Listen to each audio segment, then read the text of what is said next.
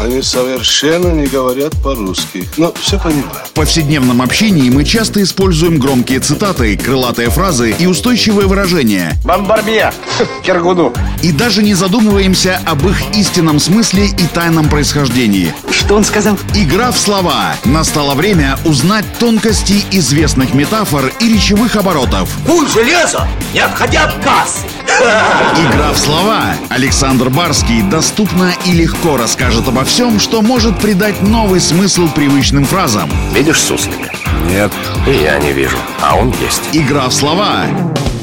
Фразеологизм «семь пятниц на неделе» довольно часто употребляется в нашем обиходе и имеет скорее иронический, чем негативный оттенок. Это выражение характеризует непостоянных людей, которым нельзя доверять, потому что они не выполняют данных обещаний. Игра в слова.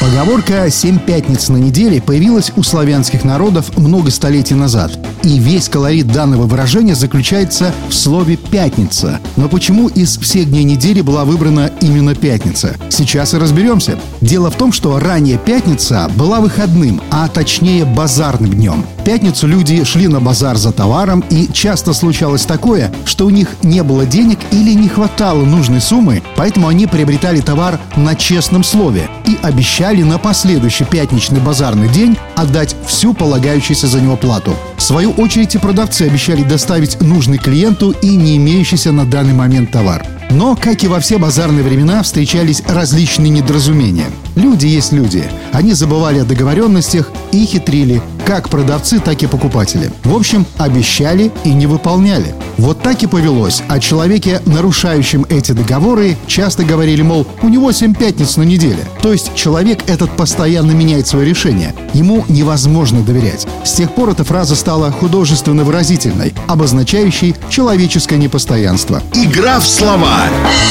Вот теперь вы знаете историю появления выражения «семь пятниц на неделе» и можете смело, а главное к месту, употреблять эту фразу. Игра в слова! Александр Барский доступно и легко расскажет обо всем, что может придать новый смысл привычным фразам. Рыцапа — это то, без чего пепелац может только так летать. Игра в слова.